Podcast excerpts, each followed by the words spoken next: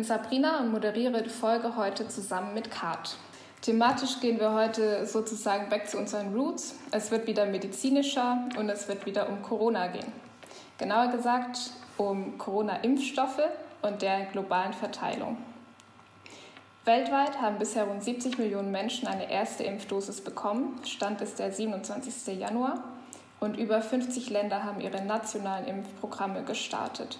Darunter sind alle Industrienationen. Das Ziel dabei ist die Herdenimmunität. Also eine Mindestzahl an Menschen innerhalb einer Bevölkerung, die gegen Corona immun sind. Derzeit spricht man von mindestens 70 Prozent, damit die Ausbreitung des Virus eingedämmt wird. Um dem Ende der Pandemie jedoch wirklich näher zu kommen, muss die Herdenimmunität global erreicht werden. Aber während die meisten Industrienationen bis Ende dieses Jahres vermutlich über 70 Prozent ihrer Bevölkerung geimpft haben werden, kann dies in ärmeren Ländern noch Jahre dauern. Das liegt vor allem daran, dass sich reiche Länder schon jetzt über die Hälfte, fast 7 Milliarden, aller in Aussicht gestellten Impfdosen gesichert haben. Kat und ich werden über dieses Thema heute aber nicht alleine sprechen, sondern wir haben uns zwei Gäste eingeladen. Genau, wir haben heute bei uns ähm, Anne Jung, die ist äh, Politikwissenschaftlerin und arbeitet in der Öffentlichkeitsarbeit bei Medico International und arbeitet vor allem auch zu den Themen globale Gesundheit, Entschädigungsdebatten, internationale Handelsbeziehungen und so. Und schreibt und spricht aktuell natürlich auch sehr viel über globale Machtstrukturen in Bezug auf die Verteilung des Corona-Impfstoffs. Schön, dass du da bist. Dabei ist außerdem auch Paul. Paul ist bei UAEM organisiert, das heißt Universities Allied for Essential Medicines. Die sind ein studentischer Zusammenschluss, der sich für eine gerechte Verteilung von Pharmazeutika und medizinischen Innovationen einsetzt. Schön, dass du auch da bist, Paul. Hallo. Dann werden wir jetzt ins Thema einsteigen. Und zwar habe ich ja schon erwähnt, dass die Impfprogramme noch nicht in allen Ländern gestartet sind. Auf dem afrikanischen Kontinent ist es zum Beispiel bisher nur ein Land, das bisher ca. 25 Menschen geimpft hat. Ein anderes Land, das noch keine Impfstofflieferung bekommen hat, ist Südafrika. Und das, obwohl zahlreiche Pharmaunternehmen der Industrienationen ihre eigenen Impfstoffkandidaten in klinischen Studien an der südafrikanischen Bevölkerung getestet haben. Der Politiker Mbuyiseni Ndlozi äußerte sich vor kurzem mit einem eher ungewöhnlichen Vorschlag zu diesem Problem. Südafrika solle genau eine Impfdosis kaufen, diese kopieren und in Masse für die südafrikanische Bevölkerung reproduzieren. Meine Frage an dich, Paul, ist, ob an diesem Vorschlag etwas dran ist und was der Umsetzung vielleicht im Weg stehen könnte. Ja, ähm, davon habe ich tatsächlich auch gelesen und fand das auch einen interessanten Gedanken. Ähm, ich glaube, um den Vorschlag gut einordnen zu können, muss man noch mal kurz skizzieren, was auch ähm, in was für einer gravierenden Lage eigentlich Südafrika gerade angesichts der Corona-Pandemie steckt. Also Südafrika ist eines der am schwersten von Covid-19 betroffenen Länder auf dem afrikanischen Kontinent. Hinzu kommt, dass in Südafrika seit Ende letzten Jahres eine neue Mutation des Coronavirus grassiert, die nach allem, was man aktuell weiß, ähnlich wie diese B117-Mutation aus Großbritannien deutlich ansteckender ist als die bisherigen Coronaviren oder so Coronavirus. Ähm, und schließlich sieht sich Südafrika im Hinblick auf die Impfstoffbeschaffung ähm, gerade jetzt, wie viele ärmere Länder auch, ähm, damit konfrontiert, dass viele von den Versprechungen, die wir letztes Jahr noch von Seiten der EU-Kommission und der deutschen Bundeskanzlerin und aber auch unseres Gesundheitsministers Jens Spahn gehört haben, nämlich dass die Reaktion auf Corona in globaler Solidarität liegt und dass insbesondere auch ein Impfstoff als ein Global Public Good allen zur Verfügung stehen müsste. Also so übrigens auch wörtlich sowohl die Bundeskanzlerin als auch Herr Spahn dass diese Versprechungen aktuell so ein bisschen vergessen scheinen und man stattdessen sich jetzt in einer Situation wiederfindet, in der die reichen Industrienationen, wie ihr bereits auch gesagt habt, sich einen großen Teil der Impfstofflieferungen, die 2021 möglich sein werden, schon zugesichert haben und ärmere Länder eigentlich zunehmend ausgestochen sind und so ein bisschen als die Verlierer dieses aufkommenden Impfstoffnationalismus dastehen. Und der südafrikanische Präsident Ramaphosa hat dafür auch am Dienstag war das jetzt, glaube ich, auf dem World Economic Forum in Davos sehr deutliche Worte gefunden hat es sehr stark kritisiert, dass die reichen Länder teilweise ziemlich rücksichtslos Impfstoff horten, das war seine Wortwahl, und da auch wenig Spielraum für Länder wie Südafrika lassen.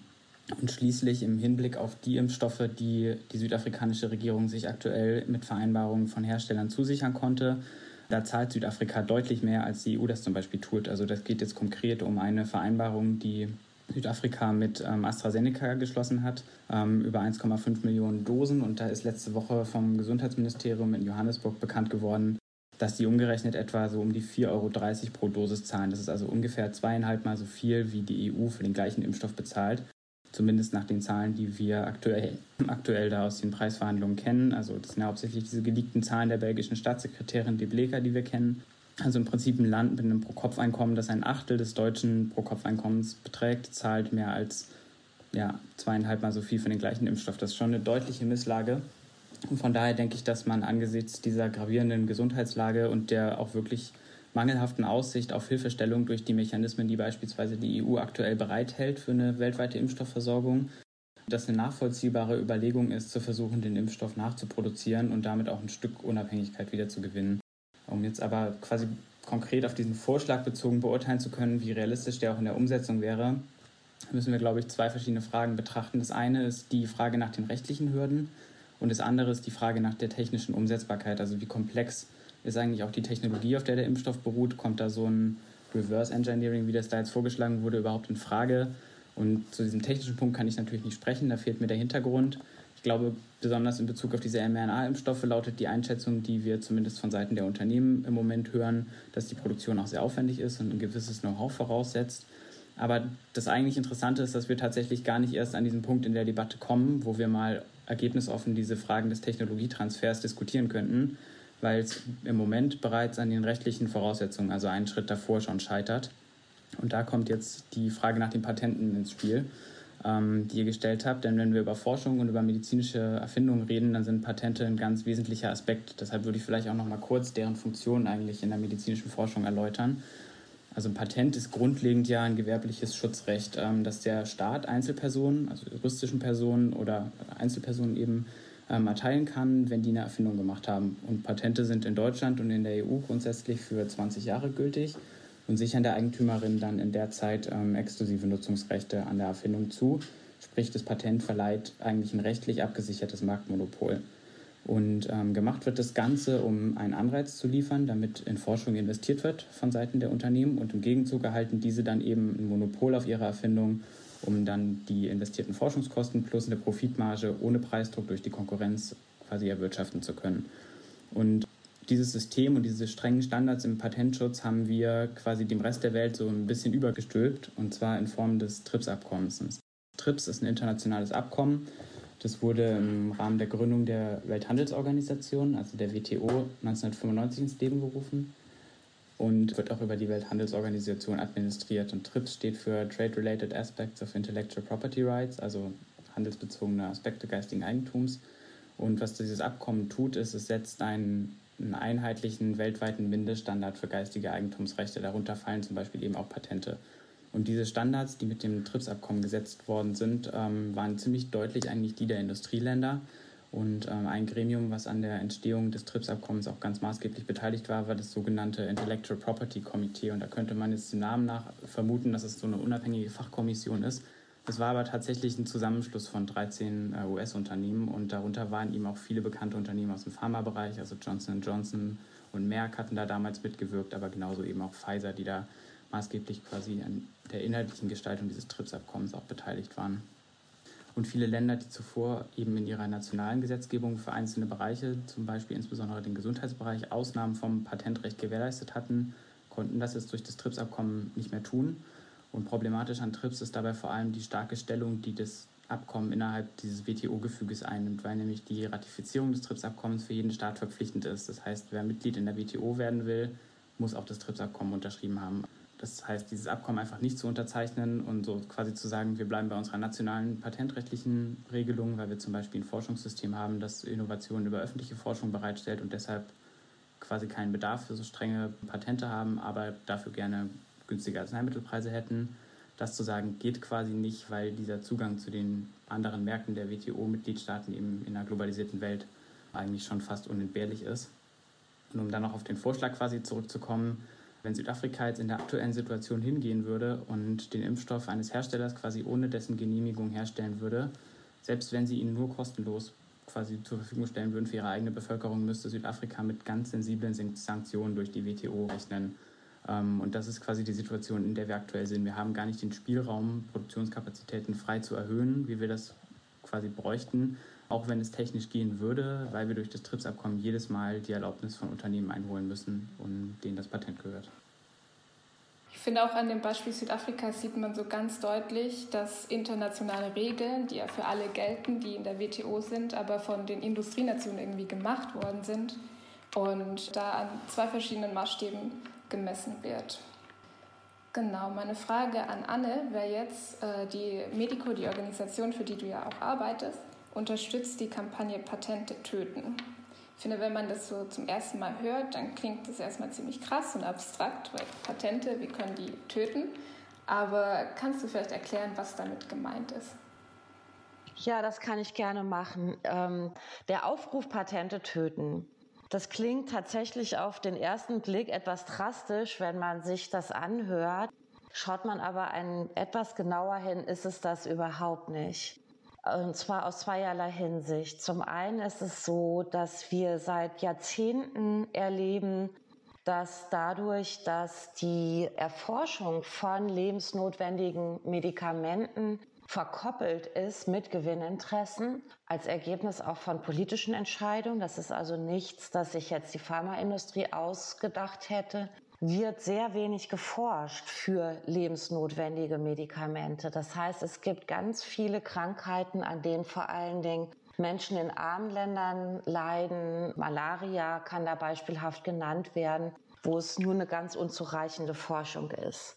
Das ist der eine Grund, warum das Patentsystem, warum Patente töten. Der andere Grund ist, dass dadurch, dass nachdem sehr viel Grundlagenforschung erfolgt ist, Paul hat ja dazu auch schon kurz etwas gesagt, die faktisch immer aus öffentlicher Hand finanziert wird, es dann sehr schnell passiert, dass zusätzlich öffentliche Mittel bereitgestellt werden, um ein Medikament sozusagen zur Produktreife zu entwickeln. Und in der ganz letzten Phase kommen dann die Mittel auch der Pharmaindustrie dazu. Und dann wird am Ende eben ein Medikament sozusagen privatisiert, dessen Erforschung und Entwicklung aber eigentlich aus öffentlicher Hand finanziert wurde. Wenn es privatisiert wird, was in der Regel der Fall ist, sind die Preise erstmal sehr hoch, weil natürlich sich die Pharmaindustrie es nicht durch die Lappen gehen lässt, diese Rahmenbedingungen, die die Politik ihnen geschaffen hat, auch zu nutzen. Das hat dazu geführt, dass beispielsweise in der HIV-Aids-Krise Hunderttausende Menschen an dieser Krankheit gestorben sind, weil sie einfach nicht die finanziellen Mittel hatten, um die HIV-Aids-Medikamente zu bezahlen. Die Preissenkung für diese Medikamente war immer und ausnahmslos das Ergebnis von jahrelangen Verhandlungen, von öffentlichem Druck der Zivilgesellschaft, beispielsweise der in Südafrika gegründeten Treatment Action Campaign, die sich im Laufe von Jahren dann global vernetzt hat. Und es gab also praktisch nie die Ebene der Zugeständnisse durch die Pharmaindustrie. Das sind in Kürze, ist das die Erklärung dafür, warum Patente töten. Und das ist auch der Grund dafür, warum dieser Aufruf, den ihr gerade erwähnt habt, den Medico ganz kurz nach dem Ausbruch der Pandemie zusammen mit Partnern und Partnerinnen aus über 30 Ländern, vor allen Dingen des globalen Südens, ins Leben gerufen hat, fordert, dass dieses Patentsystem abgeschafft werden soll. Ja, da würde ich direkt einmal kurz einhaken. Du hast ja in der jüngeren Vergangenheit viel geschrieben zu neokolonialen Machtstrukturen, die jetzt quasi deutlich werden mit der Corona-Pandemie und besonders auch in Bezug auf die Impfstoffverteilung. Kannst du da vielleicht noch mal ein bisschen mehr sagen, was du damit genau meinst? Also was daran neokoloniale Machtverhältnisse sind und wie sich die genau äußern und wo? Also das kann man auf mehreren Ebenen beschreiben. Es ist ja so, dass wir direkt nach dem Ausbruch der Pandemie erlebt haben, wie bestehende Ungleichverhältnisse, die natürlich immer auch geprägt sind von kolonialen Machtstruktur durchdrungen sind, davon über Jahrzehnte sich fortsetzen. Und darin wirkt die Pandemie wie ein Katalysator.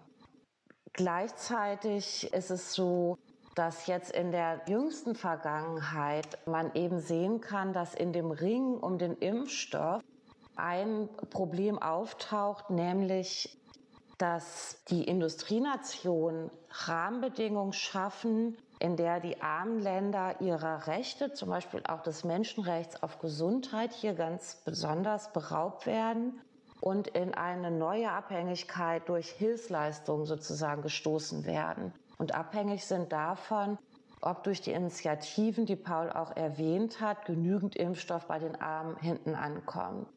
Das ist natürlich eine Verfestigung von kolonialen Strukturen, in dem eben eigenständiges Handeln verhindert wird.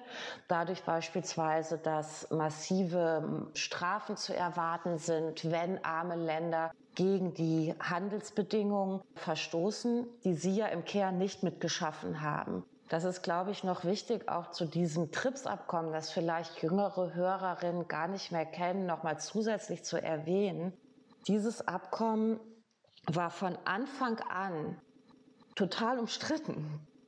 Alle arm gehaltenen Länder, die frühe globalisierungskritische Bewegung, die wussten alle, welche Folgen das haben wird für die Preisgestaltung von Medikamenten. Das heißt, es gab also massiven Widerstand gegen dieses Abkommen und es ist dennoch durchgesetzt worden.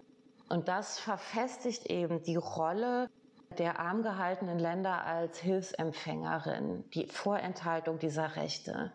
Der zweite Punkt ist angesprochen worden am Beispiel von Südafrika, dass natürlich klar ist, der Impfstoff, man muss sagen, anders als bei anderen Medikamenten, die zum Teil wirklich systematisch und auch unter mangelnden Informationspolitiken in armen Ländern auch an einer sehr armen Bevölkerung ausgetestet werden, gerade in der frühen Entwicklungsphase. Das ist ein Problem, was nochmal ein bisschen anders verortet ist. Das hat beispielsweise John Le Carré in seinem berühmten Roman Der ewige Gärtner thematisiert.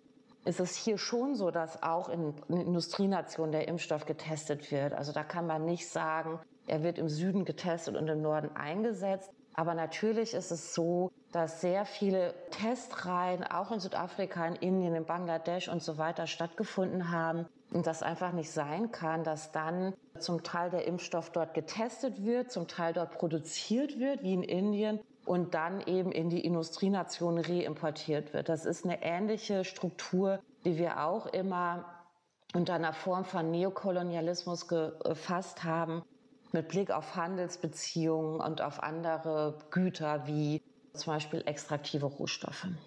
Ja, und das wird ja, also das ist ja dann auch so zynisch, wenn davon gesprochen wird, dass es Länder gibt, in denen in Anführungszeichen perfekte Forschungsbedingungen herrschen, weil dort eben die Fallzahlen so hoch und die Pandemiebedingungen so schlimm sind und dass man sich das quasi zunutze macht. Und auch in diesem Fall von AstraZeneca, der, der Impfstoff, der jetzt ja zum doppelten Preis an Südafrika verkauft wird, aber auch in Afrika mit erforscht wurde.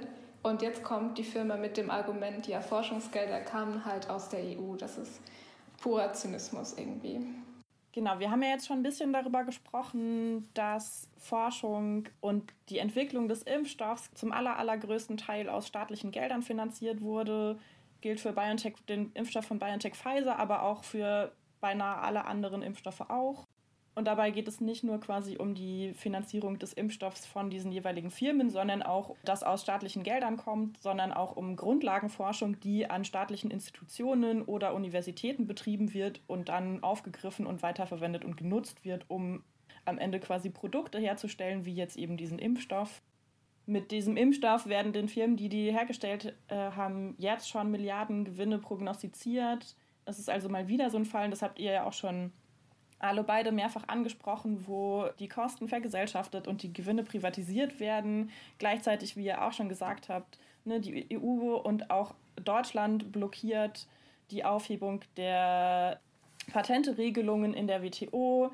Zum Beispiel diese Initiative aus Indien und Af Südafrika das vorgeschlagen hat ich stelle jetzt einfach eine naive Frage, wieso gehört denn dann dieser Impfstoff nicht uns allen, wenn wir den alle quasi bezahlt haben? Und wie kommen überhaupt die Preise für solche Medikamente wie den Impfstoff zustande? Und wie kann man da vielleicht auch intervenieren oder was sind Hebel, die man angehen kann? Paul. Ich glaube, die, die Frage, wie ein Preis entsteht, ist eine ganz wichtige, insbesondere auch, weil wir es hier bei Corona mit gigantischen Abnahmemengen zu tun haben werden. Das heißt, jeder Dollar mehr wird da gerade für ärmere Länder zu einer großen Belastung auch. Was die Preisgestaltung angeht, haben wir die Situation, dass die Hersteller ja auf, quasi auf ihren Patentmonopolen sitzen und somit den Preis auch wesentlich bestimmen können. Und natürlich wird die Preisvorstellung von den Herstellern dann immer noch mal mit den entsprechenden Regierungen, die den Impfstoff kaufen wollen, verhandelt, wie wir das jetzt auch in den Verhandlungen der EU-Kommission zum Beispiel für Europa erlebt haben. Ähm, aber gerade solange wir noch sehr wenige zugelassene wirksame Impfstoffe haben und die Auswahl noch nicht so groß ist, sind die Unternehmen da in, der, in, einer, in einer sehr starken Verhandlungsposition, auch was die Preisbestimmung angeht, aktuell noch. Und ein ganz großer Kritikpunkt daran ist auch die Intransparenz, die da aktuell herrscht. Also ähm, die Kommission verhandelt mit den Unternehmen, jetzt zum Beispiel für Europa, und nicht mal die EU-ParlamentarierInnen wissen eigentlich im Prinzip, was da verhandelt wird und welche Preise da am Ende rauskommen, wenn nicht gerade was geleakt wird. Und das sind auf jeden Fall auch sehr schlechte Voraussetzungen für einen fairen und transparenten Deal, muss man mal so sagen. Und im Fall von Corona kommt jetzt noch hinzu, dass es aktuell nicht mal mehr quasi nur um die Preise geht, sondern was viele GesundheitsexpertInnen auch beunruhigt, ist die Frage nach ausreichenden Produktionskapazitäten. Denn wir haben bei der Corona-Impfung ja die besondere Situation, dass wir einem globalen Bedarf gegenüberstehen, den wir so noch nie hatten. Ähm, Ziel muss ja eigentlich sein, möglichst viele Menschen auf der Welt möglichst gleichzeitig zu impfen, um eine hohe quasi Abdeckung weltweit zu erzielen. Und gleichzeitig kontrollieren eben einige weniger Hersteller die gesamten Produktionskapazitäten.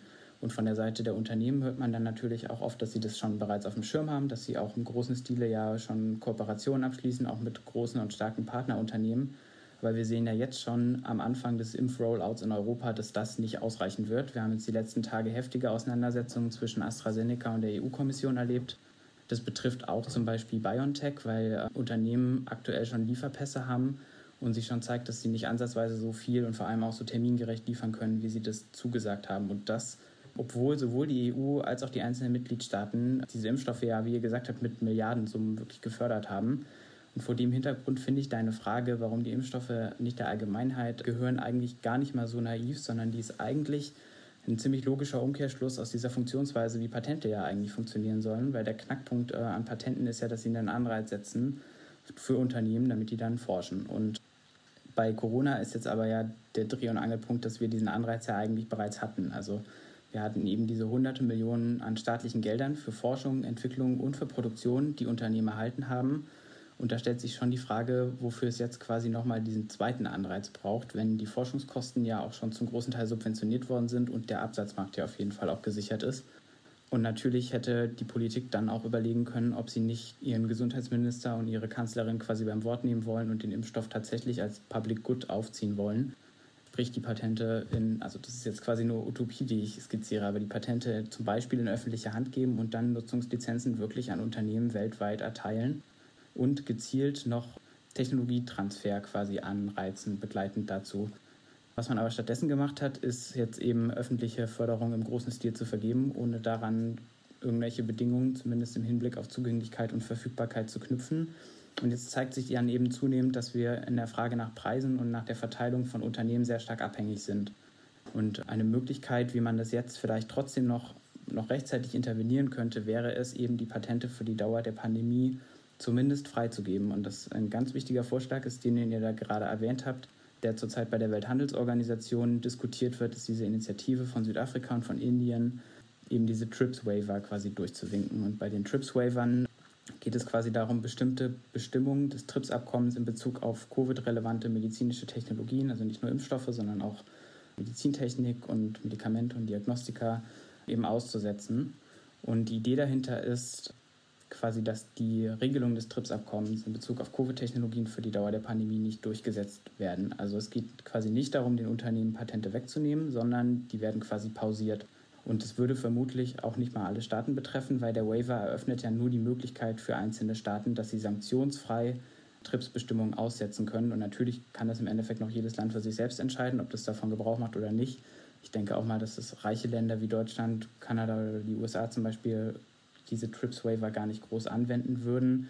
Trotzdem sind es aber genau diese reichen Länder, die den Vorschlag aktuell ablehnen und die den Waiver in den Verhandlungen im TRIPS-Rat bei der WTO auch ganz massiv blockieren Und ein Argument für diese Blockadehaltung ist da, was ich vorher auch schon angesprochen hatte, dass gesagt wird, der Technologietransfer sei so kompliziert. Und selbst wenn wir die Patente freigeben würden, würde das nicht helfen.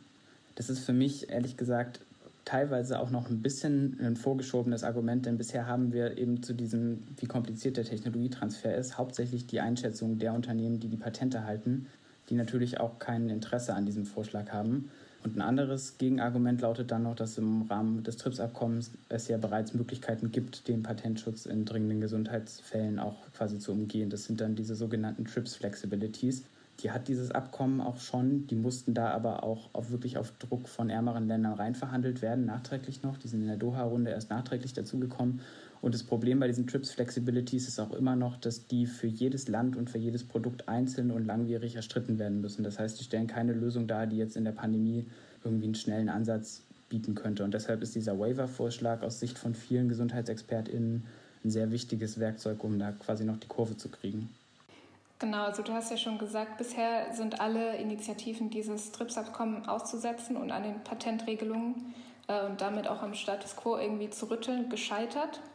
Und die WHO stellt sich deshalb jetzt hinter COVAX, eine Initiative, die unter anderem auch von der Bill und Melinda Gates Stiftung getragen wird, mit dem Ziel, dass Industrienationen Impfstoffe kaufen und die dadurch ärmeren Ländern zur Verfügung gestellt werden. Und diese sollen damit zumindest 20 Prozent ihrer Bevölkerung impfen kann.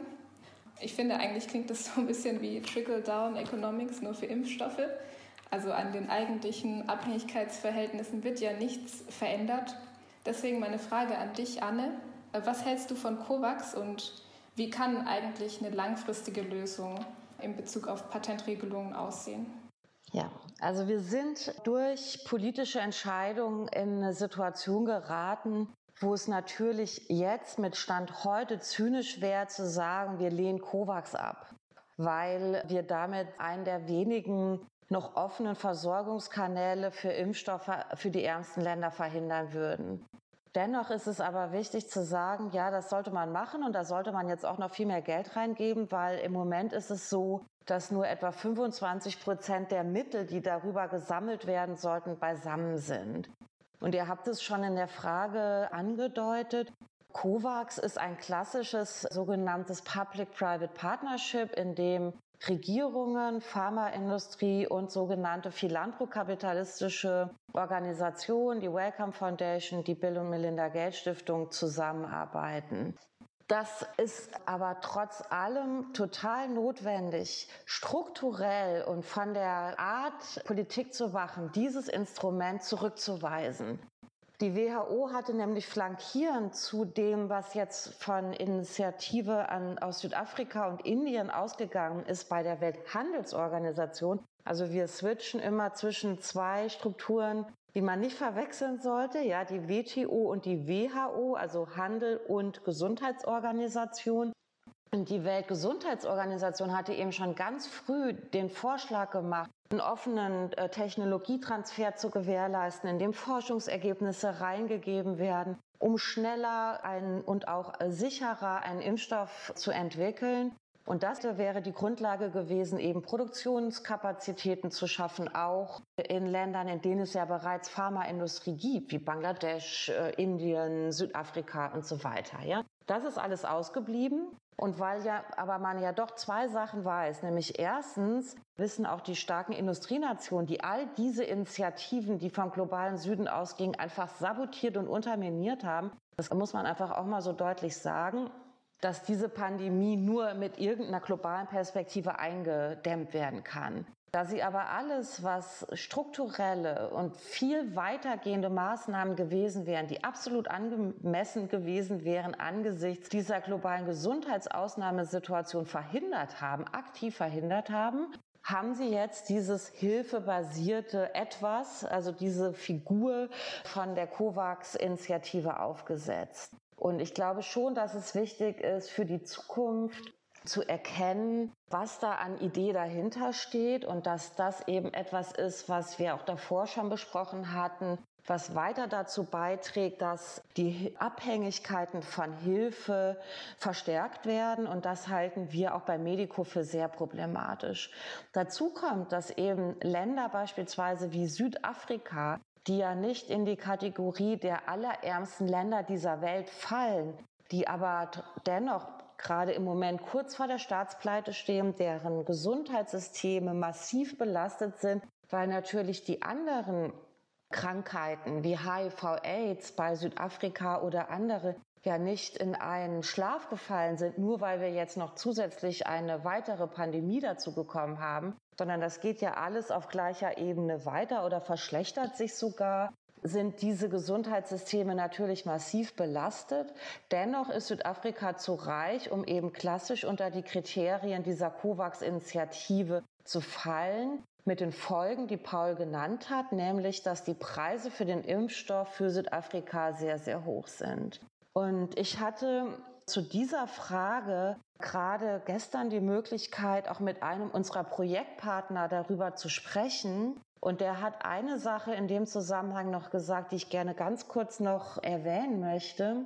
Er hat nämlich gesagt, dass mit COVAX und dieser Ungerechtigkeit und den sozioökonomischen Folgen die das auch für Südafrika haben wird, ist eine Sache. Aber er sagte halt ganz klar, wenn wir jetzt das nicht hinkriegen, als globale Zivilgesellschaft uns zu organisieren, dann werden die Folgen dessen, was Ungleichheiten auf der Welt anbelangt und was Spätfolgen anbelangt, uns noch über Jahrzehnte beschäftigen und verfolgen. Das fand ich sehr richtig, wie er das argumentiert hat. Und er sagt halt, dass eben jetzt völlig klar ist, dass es auch auf der Ebene von politischer Haltung und, und politischer Auseinandersetzung da wirklich jetzt enge Bündnisse geben muss. Einerseits, um Druck auszuüben auf die Welthandelsorganisation, da doch noch umzuschwenken, aber auch, um jetzt wirklich dafür zu sorgen, dass dieser Impfstoff an so vielen Orten wie möglich so billig wie möglich